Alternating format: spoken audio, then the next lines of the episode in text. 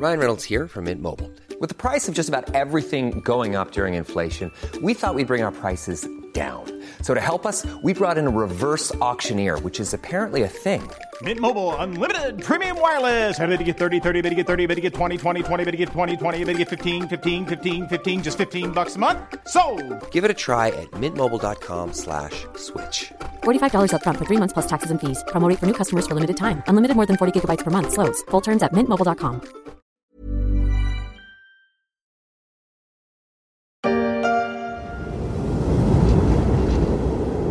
On ne sait pas quel temps il faisait, le 25 janvier 1978, dans la ville industrielle de l'Oblast, où Volodymyr Zelensky a vu le jour, ni quel genre de fées se sont penchés sur son berceau.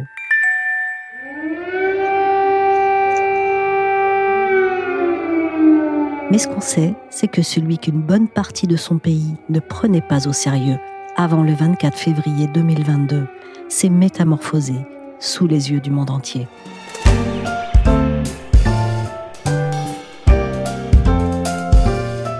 Je suis Michel Varnet, vous écoutez La Story, le podcast d'actualité des échos, et on revient tout au long de la semaine sur les personnes, les entreprises et les habitudes pour lesquelles 2022 aura été un tournant. Aujourd'hui, on va voir comment Volodymyr Zelensky s'est mué en chef de guerre charismatique. Tous les élus du Parlement américain debout, à l'exception de quelques Trumpistes. Deux minutes d'acclamation à l'arrivée de Volodymyr Zelensky dans la salle du Congrès. Des applaudissements pendant son discours d'une vingtaine de minutes. Le président ukrainien voulait séduire l'Amérique. Il a parlé en anglais. Voici ses mots les plus forts. Against all odds, the Ukraine didn't fall. Contre toute attente, l'Ukraine n'est pas tombée. Ukraine is alive L'Ukraine est en vie and kicking. et se porte bien. Moment historique devant le Congrès américain, le président ukrainien a fait une visite éclair à Washington au 300e jour de la guerre lancée contre son pays par la Russie. Mais depuis le début, près de 9 citoyens sur 10 font bloc derrière Volodymyr Zelensky.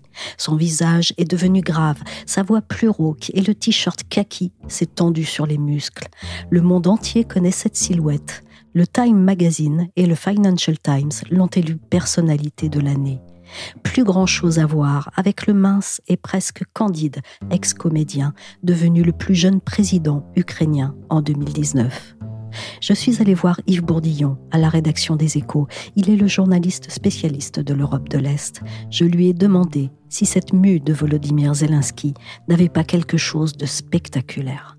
En effet, oui, et le parcours est assez incroyable puisque c'était un président euh, assez décevant avec un taux de popularité devenu assez faible parce qu'il avait échoué largement dans sa lutte contre la corruption et comme la pauvreté, comme à vrai dire euh, tous ses prédécesseurs. Et il se relève un, lion, un chef de guerre. Euh, on peut résumer le moment clé où, quelques heures après le début de l'invasion russe, le 24 février, dans la nuit, euh, il se filme avec ses ministres devant le bâtiment présidentiel à Kiev, donc en plus un site a priori euh, pouvant être visé par les Russes, où il dit euh, Nous sommes là, les ministres sont là, je suis là, la société civile est là, on ne bougera pas, on se défendra. Et c'est les trois phrases qui euh, donnent la dynamique du combat pour euh, les Ukrainiens. Et ensuite, le lendemain, quand les Américains, de manière assez stupide d'ailleurs, lui proposent de l'exfiltrer puisqu'ils pensent que les Russes prendront Kiev dans quelques jours, il répond J'ai pas besoin d'un tour en taxi, j'ai besoin de munitions.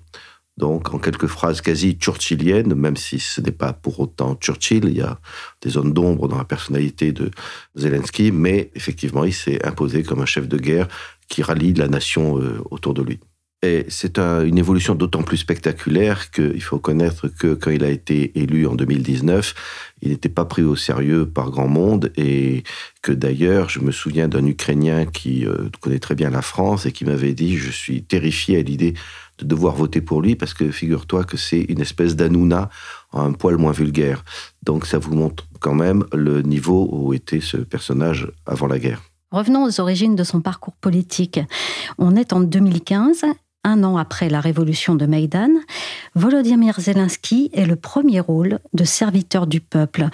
C'est une série, mais est-ce que c'était plus qu'une série? Bien sûr, puisque le rôle principal qu'il jouait, c'était celui, c'est une mise en abîme assez incroyable de l'histoire au passage, d'un professeur d'histoire naïf et intègre qui devient président de l'Ukraine et qui affronte la corruption, donc une série d'actions, mais aussi d'humour, puisque Zelensky, il faut se souvenir qu'il était devenu célèbre en Ukraine par ses sketchs, et notamment à l'époque de l'Union soviétique, euh, puisqu'il est né euh, sous l'URSS euh, de quelques années. Son équipe gagnait des concours de blagues qui étaient très populaires, qui s'appelaient KVN, et donc il y a beaucoup d'humour dans sa prestation d'acteur. Et d'ailleurs qu'il continue à utiliser même dans des moments dramatiques dans quelques vidéos contre le Kremlin. Donc il était très célèbre et il jouait ce rôle qui correspond finalement au rôle historique qu'il a joué plus tard. Et puis, il faut voir aussi que, à côté de cela, d'ailleurs, profitant de sa notoriété, il a fait aussi euh, la voix off d'un documentaire sur Ronald Reagan, acteur devenu président. Donc, il y avait tout un tas d'utilisation des codes de la communication au service de ce qu'il ne savait peut-être pas être à l'époque encore un projet politique, mais qu'il est devenu fin 2018. Mais le 31 décembre dernier, la chaîne la plus regardée du pays détenue par un richissime homme d'affaires décide de ne pas diffuser les vœux de l'actuel président. À la place, l'annonce de la candidature de Zelensky qui sort de son personnage. La politique, ce n'est pas du cinéma, c'est la vie réelle. Mais je veux vraiment aider l'Ukraine. Je ne veux pas profiter de la situation. De la fiction à la réalité, il est candidat à la présidentielle fin 2018 et l'emporte en mai 2019. Qu'est-ce qui a propulsé son ascension vers le pouvoir? Eh bien, sa notoriété énorme déjà, plus euh, son sens de la provocation, de la formule choc, rodée par son talent d'acteur, et notamment une certaine ironie. Donc, il pointait là où ça faisait mal, et notamment sur les grands thèmes qui traversent la société ukrainienne, les oligarques, même si lui-même était d'ailleurs parrainé euh, par un oligarque, euh, qui euh, était le propriétaire de la chaîne de télévision où il était diffusé. Mais c'est vrai qu'il savait repérer les thèmes qui importaient beaucoup pour les petites gens ukrainiens. Sur quoi fait-il campagne alors? Ben, Essentiellement les deux grands thèmes justement, qui sont la corruption et la pauvreté, puisqu'il faut quand même euh, se souvenir que le niveau de vie moyen en Ukraine est probablement inférieur à, la moitié de la moyenne euh, européenne.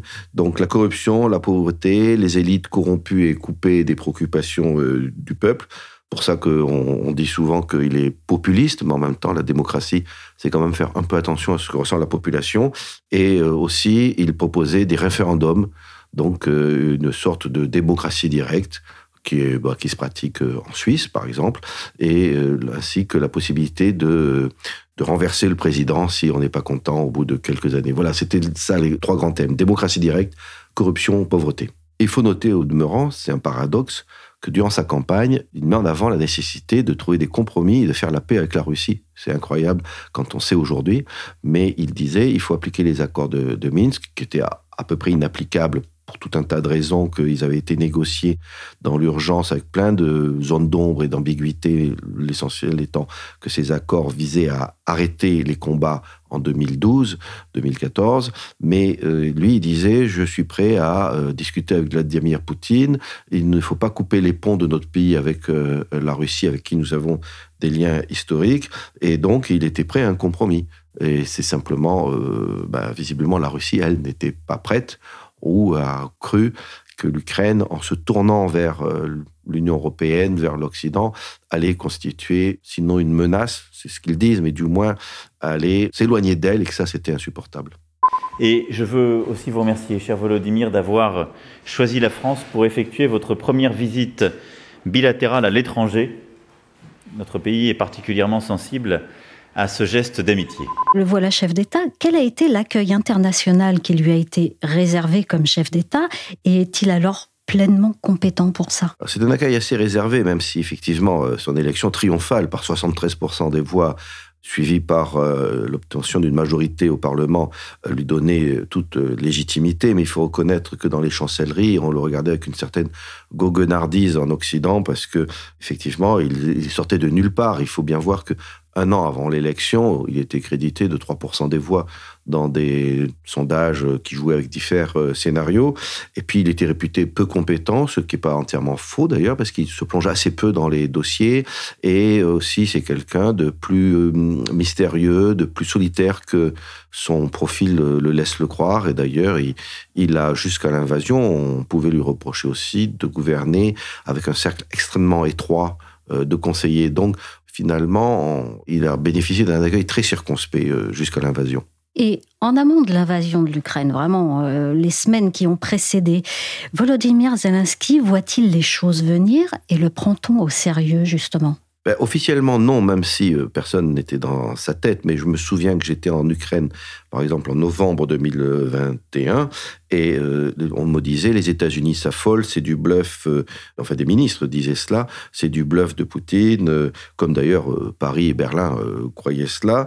Mais bon, peut-être aussi qu'il faisait exprès un, discours plutôt apaisant pour ne pas paniquer, pour ne pas provoquer, notamment, il craignait des, des mouvements de spéculation ou d'achat de produits alimentaires de précaution que l'on n'a d'ailleurs pas vu, même après l'invasion. Les Ukrainiens sont restés assez stoïque, mais voilà, officiellement, il ne prenait pas euh, trop au sérieux, même si, quand on discutait avec des militaires, euh, certains me confiaient, euh, si Poutine a amassé les deux tiers de ses capacités offensives à nos frontières, c'est pas pour un pique-nique, donc c'était assez partagé, mais il est vrai que le niveau politique, derrière un message de calme, euh, se préparer quand même. C'est-à-dire que, quel que soit ce qu'il disait, il faisait comme si la guerre était inévitable.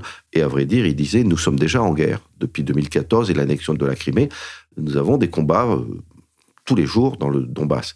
Donc, ils ont acheté tous les missiles qu'ils ont pu, anti-chars et anti-aériens, les Javelin et les Stinger américains, qui leur ont permis de tenir les premiers jours de la guerre et d'infliger les pertes que l'on sait aux, blindés et aux hélicoptères euh, euh, russes.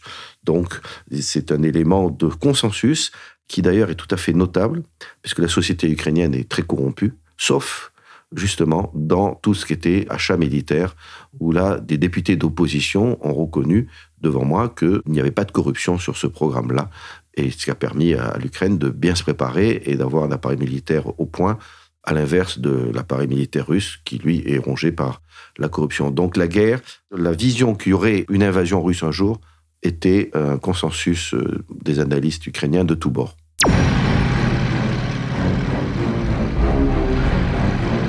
Alors donc arrive euh, ce 24 février 2022, les chars sont lancés sur Kiev, une pluie de missiles s'abat sur l'Ukraine. À quoi assiste-t-on venant de Zelensky? Comment réussit-il à emmener son pays dans une résistance dont on doute qu'elle soit tenable techniquement à ce moment-là? Eh Déjà, comme on vient de le dire, il a présenté son discours quelques heures après le début de l'invasion en disant je ne bouge pas et tout le monde va rester euh, soudé. Et d'ailleurs, il obtient le ralliement même de partis considérés comme pro-Kremlin parce que il rassemble toute la nation et, c'est d'ailleurs au demeurant pas si difficile que ça, parce qu'en fait, tous les Ukrainiens sont euh, convaincus que s'ils ne résistent pas aux Russes, ils vont disparaître. Donc, comment il a réussi à, rassembler euh, ben, Tout simplement parce que les Ukrainiens ne doutent pas. Et quand on dit on doute que techniquement ce soit. Oui, en Occident, on doutait. Mais je me souviens que tous mes contacts ukrainiens, dans le, lendemain, disaient Mais non, on va pas perdre. Et d'ailleurs, euh, les échos l'ont écrit assez rapidement qu'ils tenaient le choc. On le voyait sur le terrain. Et euh, il y avait euh, une détermination qui pouvait illustrer par une formule qui était, de façon, même si notre armée est défaite, il y aura une babouchka derrière chaque fenêtre avec une kalachnikov. Donc, ils comptaient sur eux parce qu'ils étaient, il faut l'admettre, bien équipés par euh, les Britanniques, les Américains et les Turcs. Euh, à l'époque, des ministres ukrainiens m'avaient dit, mais on sait qu'on ne peut pas compter sur la France et l'Allemagne, avec une certaine euh, amertume. Leurs officiers avaient été entraînés depuis des années aux États-Unis à des techniques de guérilla sophistiquées, ou de guerre plutôt. Donc il n'y avait pas de débat sur l'opportunité d'une reddition. Les, les Ukrainiens étaient très déterminés. Et alors après, lui, son travail, ça a été à l'international où il a agi de manière assez habile en adaptant son discours à tous ses auditoires, c'est-à-dire en, citant euh, Abraham Lincoln quand il était aux États-Unis, Lachua quand il était en Israël, euh, Victor Hugo quand il était à Paris, euh, Churchill quand il était en Angleterre. Donc il savait bien quels étaient les mythes historiques sur lesquels jouer et comment lui, il devait présenter le combat de l'Ukraine comme dépassant largement l'Ukraine, mais comme étant en fait un combat contre un totalitarisme néo-impérialiste, à savoir le projet du Kremlin. Dans une rue enneigée de Kiev ce matin, quelques mots du président ukrainien, à hauteur d'homme comme à son habitude. Voici le printemps. Il est triste, comme la guerre, mais tout va bien, nous les vaincrons tous. Mais un peu plus tôt, c'est avec un tout autre ton que Vladimir Zelensky interpellait les Occidentaux. Volodymyr Zelensky manie bien les codes de la communication et les réseaux sociaux. Est-ce que son premier métier lui a été bien utile pour rassembler? Oui, bah, puisque c'est un acteur, il maîtrise très bien les codes, notamment de la réplique euh, qui tue, et puis aussi même euh, visuellement, il est à l'aise devant la caméra, ce qui d'ailleurs est assez surprenant, parce que je me souviens quand j'avais couvert son élection présidentielle, il n'avait pas fait campagne, il était même étonnamment timide devant les journalistes, il refusait les interviews en tête à tête, les conférences de presse, et donc euh, il est donné l'impression d'être à l'aise quand il y avait un script préparé à l'avance pour ses sketchs, mais que spontanément, il n'était pas à l'aise en public. Et bah, nécessité fait loi, la guerre l'a obligé à devenir un acteur plus percutant et euh, finalement euh, très convaincant euh, depuis notamment avec ses interventions où il signe toujours avec sa tenue kaki face caméra et où il fait le point sur ce qui s'est passé dans la journée. Vous l'avez vu évoluer physiquement? Oui, bah, il a pris un coup de vieux, mais je crois que la guerre, ça fait vieillir. Et effectivement, il a 41 ans, je crois, donc il avait l'air un air assez jeune, et il était euh, un peu frêle. Et puis, euh, en fait, là, on le voit en t-shirt kaki à manches courtes, euh, donc il la joue un peu plus musclé, et il a les traits tirés, souvent une barbe de trois jours, donc oui, il dort peu, et ça, ça, physiquement, ça a un impact. Il faut reconnaître que il vit quand même dans des conditions incroyables. C'est-à-dire qu'il a échappé à trois tentatives d'assassinat de commandos du GRU ou du FSB infiltrés qui ont été interceptés par ses services. Donc, euh, il ne dort certainement pas deux fois au même endroit. Si moi j'avais un message de ce genre à faire passer à Poutine, je le ferais tout seul. Le quoi? Le combat singulier? Toujours prêt, oui. ah oui, vous êtes prêt à faire un combat singulier avec Vladimir Poutine Dès demain, oui. Volodymyr Zelensky se montre volontiers pugnace envers euh, Poutine, comme on vient de l'entendre dans l'interview qu'il a donnée en décembre à LCI. De quoi est-il devenu le symbole au niveau international? Il est le symbole international de la résistance de l'Ukraine à un projet euh, néo-impérialiste russe qui est très bien décrit euh, par Poutine lui-même. C'est ça, avec une certaine candeur puisque Poutine, à l'été 2021, avait exprimé sa doctrine, où il exprimait très clairement que pour lui, le peuple ukrainien n'existait pas, et que c'était juste des Russes euh, égarés dans un, État qui était une erreur historique qu'il faudrait corriger. Donc euh, bah, ça, ça s'inscrit dans une vision géopolitique quasi mystique de Vladimir Poutine et qui est cohérente avec tout ce qu'il fait depuis euh, qu'il a basculé aux alentours des années 2003 et qu'on a vu avec l'invasion de la Géorgie, l'annexion de la Crimée en 2014. Et donc il est le symbole de cette résistance-là et qui d'ailleurs, discours qui est très audible en Pologne, ou dans les pays anglo-saxons ou dans les États baltes, où ils disent oui, si on n'arrête pas Poutine là, il ira plus loin. Donc euh, voilà, et ce symbole-là, qui n'est pas très bien euh, perçu ou compris à, Paris, où notamment le président Macron a encore dit récemment, et ça c'est très très mal perçu en, en Ukraine, où il a dit il faut donner des garanties de sécurité à la Russie. Et effectivement, on peut se demander si c'est le moment d'évoquer ça vis-à-vis d'un pays qui envahit ses voisins et dont l'armée provoque des crimes de guerre. Donc euh, lui, Zelensky, c'est ça, c'est la résistance à un projet totalitaire du Kremlin. Merci à Yves Bourdillon, journaliste spécialiste de l'Europe de l'Est aux échos. La story s'est terminée pour aujourd'hui. Cette émission a été réalisée par Willigan. Vous pouvez nous retrouver sur toutes les plateformes de téléchargement et de streaming de podcasts, comme Apple Podcast, Podcast Addict, Castbox ou encore Deezer, Spotify et Amazon Music. Abonnez-vous pour ne manquer aucun épisode. Pour suivre l'actualité à travers nos articles, nos analyses ou nos enquêtes, rendez-vous chaque jour sur leséchos.fr.